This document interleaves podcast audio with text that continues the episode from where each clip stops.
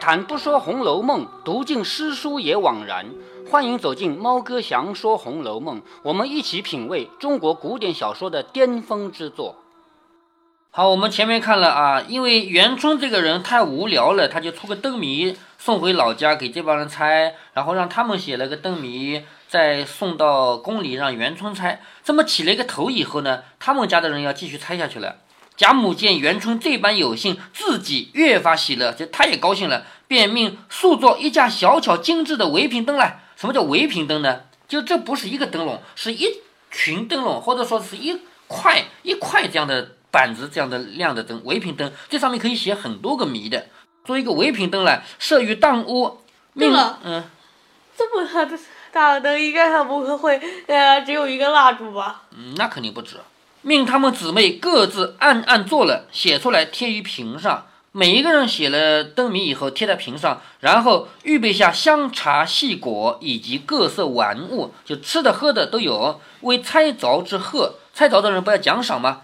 贾政、曹霸，这里提到贾政了啊。这部书很少提到贾政的。这里贾政、曹霸见贾母高兴，况在节间，晚上也来承欢取乐。什么叫承欢呢？就是儿子、孙子到长辈面前来陪着一起玩，叫承欢。他上朝上完了以后回来，因为贾母高兴，贾母是他妈妈嘛，因为他妈妈高兴，而且也在节间，现在是正月里嘛，所以他也来跟着一起玩，设了酒果，备了玩物，上房悬了彩灯，这个灯啊挂上来，请贾母赏灯取乐。上面贾母、贾政、宝玉一席，第一席。只有这三个人，贾母、贾政、宝玉，你看啊，什么关系呢？贾母是最佳的顶梁柱，资格最老，是不是？那贾母下面不是有两个儿子的吗？贾政来了，贾赦没来，是不是？好，这个《红楼梦》里面有一很多细节呢，是耐人寻味的。你看那个名单上，你就知道，贾政和贾赦如果要排大小的话，贾赦大一点，对不对？但是在《红楼梦》里面，在贾府里面，贾政比贾赦更有地位，这不符合正常人家的规律。正常人家是哥哥比弟弟有地位，所以如果他家是一个正常的人家的话，应该假设有资格做，贾政没有资格，或者两个人都坐下来，或者假设有资格。但是在这个《红楼梦》里面，我们从头读到尾都发现贾政比贾赦要重要的多。原因在哪呢？原因就在于作者自己啊，就曹雪芹自己啊，他还没出生的时候，他爸爸就死了，而后来继承他爷爷职位的是谁呢？是他的养父。明白了吗？他爸爸，我不是跟你说过吗？曹寅。那那你怎么能判断？呃，第三个当官的是呃，不是他爸爸？就前面我们专门讲过这个事儿啊，这里再给你理一理。那也不能判断是哪一个是他爸爸。哎，对，所以我们再来理一理这个事儿啊。前面提到过，就是曹寅这个人是肯定是他爷爷，这个没错，是不是？曹寅这个人当官呢，因为他命不长，年纪轻轻死了，所以儿子当官。儿子两个儿子分别叫什么？我搞不清啊。一个叫曹勇，一个叫曹福，两个人我搞不清。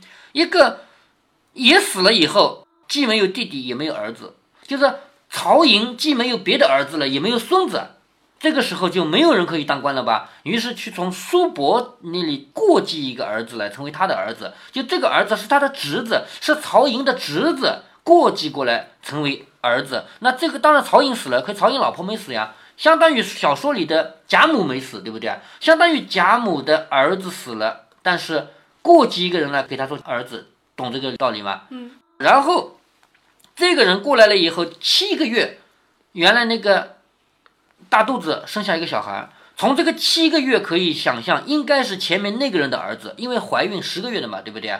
怀孕其实是九个多月啊。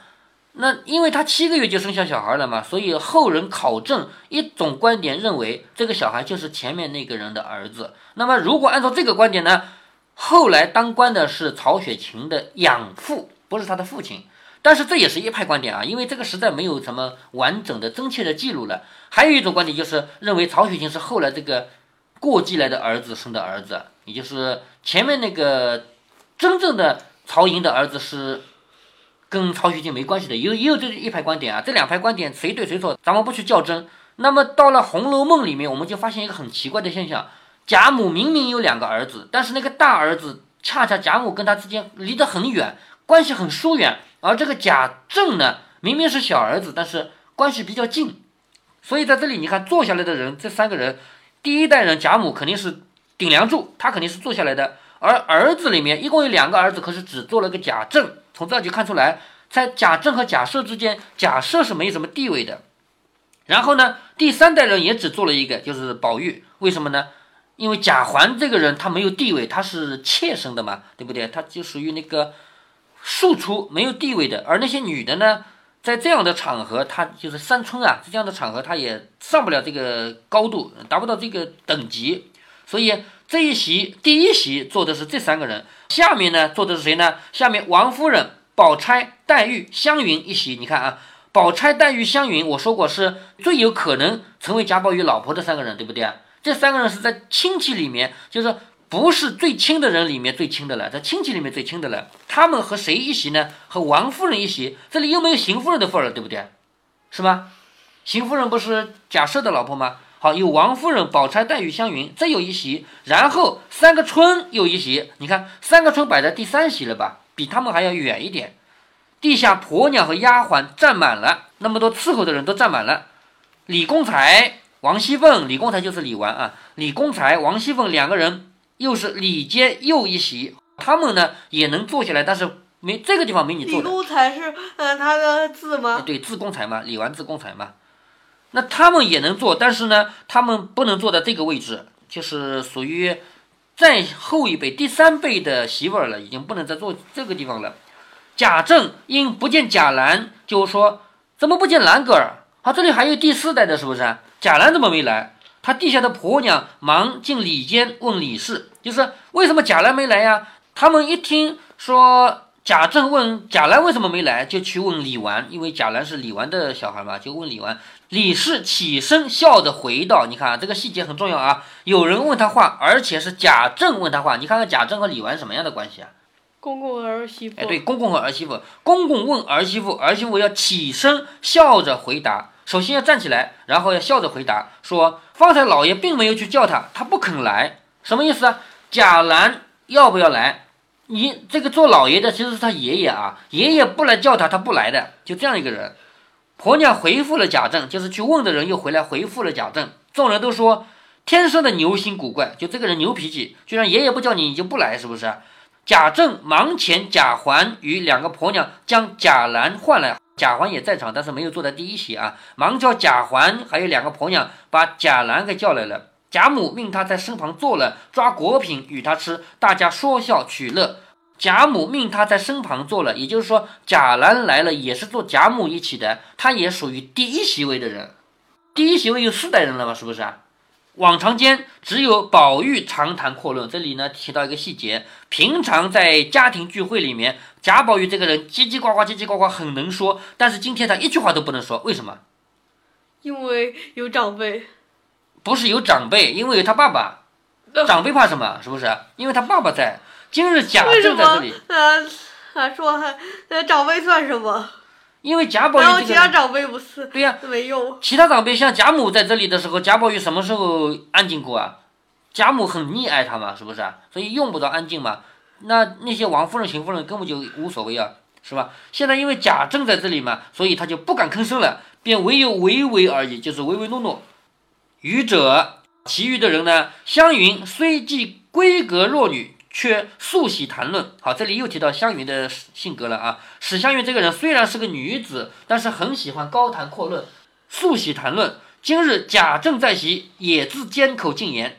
因为贾政在，贾政是这家的老爷嘛，所以他也不说话了。他这个人平常叽叽呱呱没完的人，他也不说话了。黛玉这个人呢，他本来就是不跟人说话的，对不对啊？所以呢，也不肯说话。宝钗原不妄言轻动，此时亦是坦言自若。薛宝钗这个人本来也不胡说八道，他本来只知道点到为止，只说他能说的话，所以这个时候也不说。故此一席虽是家常取乐，却反见拘束不乐。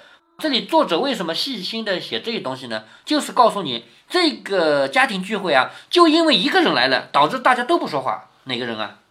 贾政。哎，对，贾政。贾政不来的话，所有人都热闹的不得了。哪些人啊？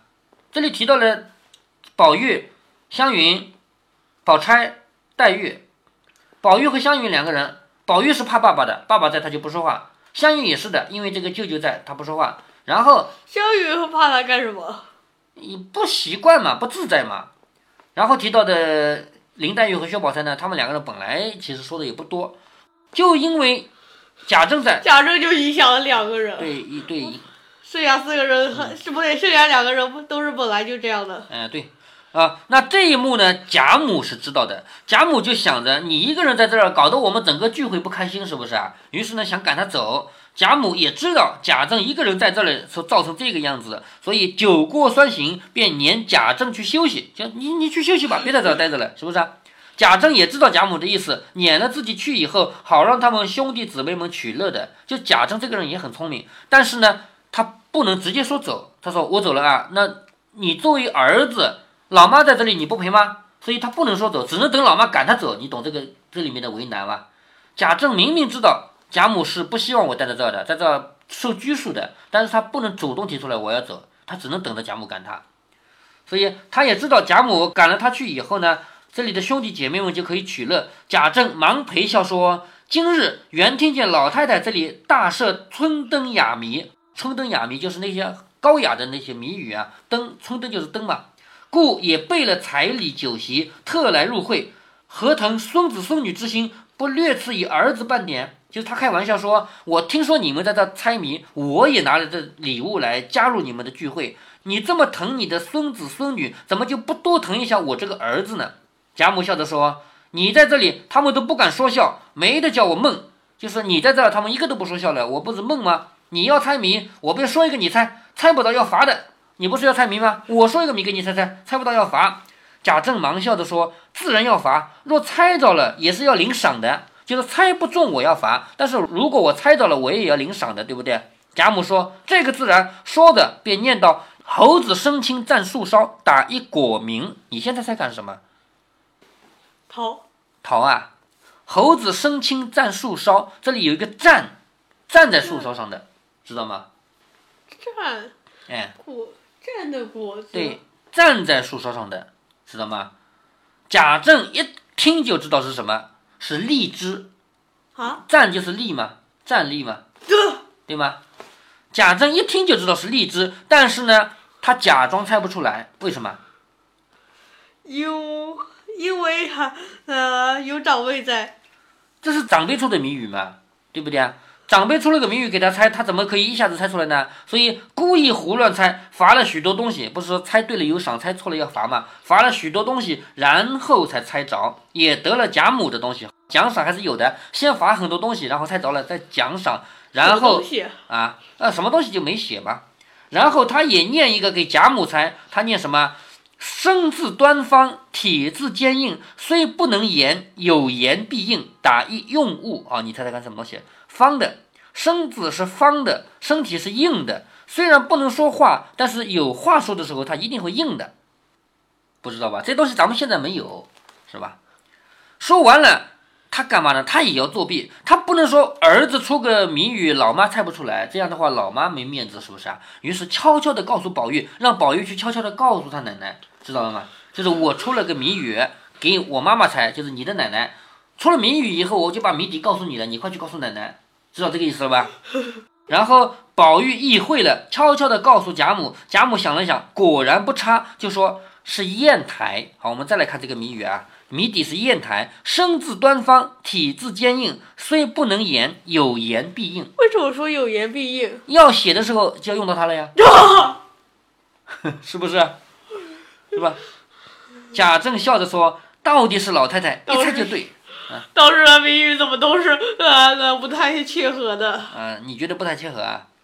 贾政这里拍马屁啊，说到底是老太太一猜就对。回头说：“快把贺彩送上来，就是他的贺礼啊。”底下妇女答应一声，大盘小盘一起捧上。贾母逐渐看去，都是什么？灯节下所用到的新巧玩的东西，就是灯节嘛，就是元宵节嘛，元宵节用到的那些东西。于是说，给你老爷斟酒，宝玉执壶，迎春送酒。宝玉和迎春，他们两个一起去倒酒。贾母应说：“你瞧瞧那个瓶上，都是他们姊妹做的，你再猜一猜，我听。就是瓶上那么多的对联啊，都是他们姐妹做的啊，你猜猜，猜给我听。”贾政起来，一一走到瓶前。只见头一个写什么？写你看啊，能使妖魔胆尽摧，声如束帛，气如雷。一声震得人方恐，回首相看已化灰。猜猜看什么东西能让妖魔鬼怪的胆子都碎掉了，都破掉了？就是吓破胆嘛，能吓破妖魔鬼怪的胆。声子像什么呢？像绑起来的布，但是声音很大，气如雷。一声震得人方恐，轰的一声响，让人家都吓了一跳。回头一看，都成了灰。什么东西？烟花。对，炮仗。那个时候烟花炮仗没有这么分得清楚啊。炮仗知道吧？贾珍说这个是炮竹，宝玉说是。好，这个这个是谁出的灯谜呢？对了，为什么说那上面不和？为什么说布的？那个咱们现在的烟花炮竹都是用硬纸板，或者说用那种什么什么纸做的，是不是啊？古代很有可能外面真裹布，这个我没见过古代的啊。那个时候的纸没有现在的这么好。好，我们现在看一下这个已经猜过的三个对联啊。第一个对联，一个猴子，猴子生青蘸树梢。因为这个对联是贾母出的嘛，所以我们就要站在贾母的角度，或者说我们就要考虑贾母的身份。这个对联究竟哪方面看出来是贾母的命运呢？或者说是贾家的命运呢？在整个贾家啊贾府里面，我们读了二十几回了，我们知道贾母在贾家的地位最高的，对不对？所有人都在围着她。比如说王熙凤吧，王熙凤一天到晚说话，其实就是挑贾母爱听的说，是不是啊？那包括王夫人啊、邢夫人这些人，他们虽然不怎么说话，但是他们要说的话也都是围绕着贾母爱听的去说吧。偶尔说一两句话，也是冲着贾母爱听的说的，对不对？整个一个家族就是围绕着贾母，而且呢，贾母她的威力威势在啊，这个家还是能维持得住。比如说，谁和谁吵架了，只有贾母出来。举个例子啊，后面王熙凤和贾琏两个人，有一回贾琏拿着一把剑要杀他，为什么呢？因为王熙凤去捉奸，你知道贾琏这个人一会儿离开女人就不行的，是不是啊？又出去偷情，偷情，这回偷情让王熙凤给抓到了。抓到之后，一个女的把老公偷情抓住了，那这算什么？这个就是老公的把柄被老婆抓住了，是不是啊？那这个做老公的恼羞成怒了吧？拔一把剑就杀，我说我杀了你，就把要把王熙凤给杀了。王熙凤就逃逃到贾母面前，这个事儿就只有贾母能摆平。因为贾母就很简单，几句话一说就把这个事给搞定了。那在整个贾府里面，不管是多大的事情，贾母在场都能搞定。所以贾母这个人是一棵大树，这个树上站满了猴子，知道吧？那么多猴子都是因为这棵树而活着的。有一天这棵树倒了以后，树倒猢狲散。对，树倒猢狲散。这个《红楼梦》的结局就是贾府树倒猢狲散的过程，所以现在猴子生青蘸树梢什么意思呢？就是在这个贾家啊，贾母是一棵大树，而其他人都是那个猴子站在上面的。贾母出这个谜，其实就应和了他以及整个贾府将来的命运，就是树倒猢狲散的命运。这是第一个谜啊。第二个谜，身子端方，体质坚硬，虽不能言，有言必应，就是贾政自己吗？他不是方方正正的吗？一天到晚就规矩很严吗？不说笑吗？对不对？体质坚硬是吗？哎，体质硬硬邦邦的吗？他们什么时候开过玩笑啊？是不是？他从来不开玩笑的，说的话都是很有规矩的，所以他是方方正正、坚硬的。他从来不说话，但是有言必应。如果说家里有什么事儿，他会去要做的，但是他平常不说话，这不就是他吗？对不对？猜出来是个砚台。哦，你看下面啊，第一个对联，你猜猜看是谁做的？能使妖魔胆尽摧，声如束帛，气如雷。一声震得人方恐，回首相看已化灰。这应该是谁做的灯？谁做的灯谜？或者说这个灯谜映照出了谁的命运？化灰？不能看化灰啊！所有人都会化灰的。就是能使妖魔胆尽摧啊！一声震得人方恐啊！究竟是什么人？什么人有这么大的威力？王熙凤。王熙凤吗？王熙凤没有那么大的威力啊。就是一个人在人间，在所有人面前都很高贵，很谁？贾宝玉，还还不够高贵，再猜。他们家最高贵的是谁？最高贵。嗯。难道还是贾母吗？贾母前面已经出过谜语了呀，猴子生擒在树梢啊。最最高贵的人你不知道吗？就是嫁到皇宫里去的那个，知道吗？元春啊，元春的命运是什么？你看这个四句话就知道了，能使妖魔胆尽摧，他他是一个很厉害的人物，所有人在他面前都是小都是小儿科，能使妖魔胆尽摧，声如束帛，气如雷。他只要说一句话的话，所有人都听嘛，所以气如雷嘛，对不对？好，一声震得人方恐。他只要说一句话，所有人都怕吗，所以一声震得人方恐。回首相看已化灰，最后的结局，他是很悲惨的。你还记得前面第五回吗？虎兕相逢大梦归。对不对？或者也有人读“虎兔相逢大梦归”啊，就是说最后他是一个牺牲品，是什么？是政治牺牲品，最后他是会很悲惨的死去的这么一个结局。这个灯谜既猜谜底是炮竹，嗯，这难道是贾元春他起的吗？对呀，这是贾元春的，这就是贾元春的灯谜啊，嗯，知道吗？前面没有说它是什么东西。前就是在前面的故事里面，贾元春从宫里面送出一个谜语来，整个一直写到这儿为止，没写这个灯谜，是不是？其实这个灯谜就这个呀，知道吗？后来贴出来猜了呀，知道吧？这个灯谜的谜底啊，既是爆竹，同时也是贾元春自己的命运。好，我们这一段先读到这儿。《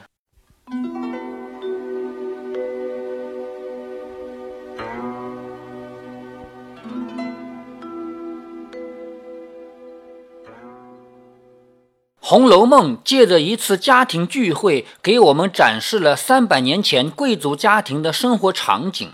我想起我一位坚决不读《红楼梦》的朋友说的话，他说：“《红楼梦》一个字都看不下去，全书就是一家人吃喝拉撒。”对呀。全书就真的是以吃喝拉撒为主了。可是，什么叫细节的力量？你如果只看王侯将相的治国平天下，从哪里可以看到这位王侯将相回家以后跟母亲怎样过的？《红楼梦》能成为社会百科全书，正是因为这些不经意的细节描写。猫哥想起一件往事来：二零零零年的时候，猫哥写了一个不长的文章。具体内容就是我自己某一天的所到所见所想所感。那个时候，二零零零年，网络刚刚发展起来，上网还很贵。你上网能看到什么？图片是几乎没有的，音频、视频。什么叫音频啊？什么叫视频啊？没听说过。那个时候，网络只有文字。所以，像猫哥这样喜欢读也喜欢写的人，是无比的怀念那个时候的网络的。我那篇文章就发表在当时全国最红的网站上，当时全国最红，现在已经没落了。在那个网站上混迹的人，除了像我这样的读者写手以外，还有一种人，他们是传统报纸和杂志的编辑。他们的受众是不会上网的人，但他们已经会上网来寻找作者和作品了，相当于娱乐界的星探吧。我的这篇文章后来就发表在南方某一个很大的报业集团报纸上。猫哥提到“南方”两字，大家应该知道是什么报业了吧？就在这一期报纸即将面世的时候，这位编辑在网上跟我说，他在做金牌的时候流泪了。金牌就是把一篇文章正好排到版面上，不能排不下，也不能留空白。为什么要流泪呢？不是我写的煽情啊，我从来不喜欢煽情，而且我最讨厌煽情。他流泪的原因是一篇文章里一点一滴的细节可以细致到这样的地步，让人就像在旁边看着一样。今天我们都是《红楼梦》的读者，我不否认，总有一些人像我前面提到的同学那样，打死也不读《红楼梦》，不想看这些吃喝拉撒。但是总有人很愿意沉浸在这样的细节中。曹雪芹的描写有没有让你觉得自己也在这场聚会中？如果有，那么《红楼梦》的精致描写已经把贵族的贵气带给了你，其余的。就看你自己去体会了。在这一集音频中，还涉及到很多文化方面的东西，比如贾家和曹家的相似之处，曹家对小说里的贾家的影响，家庭聚会里的主次先后和礼仪，人物个性的展现等等等等。特别是这一集提到了贾兰，请大家记住，全书提贾兰就只有几次，很少。而且每一次都前不着村后不着店，只有等整部《红楼梦》读完以后，猫哥才会把这几处看似不经意的描写串起来，给你揭开一个惊天的真相。如果您觉得猫哥的读书分享有益有趣，欢迎您点击订阅，这样您将在第一时间收到猫哥的更新提醒。如果您有什么要对猫哥说的，不管是赞还是批评，不管是提建议还是唠唠嗑，欢迎您在节目下方留言。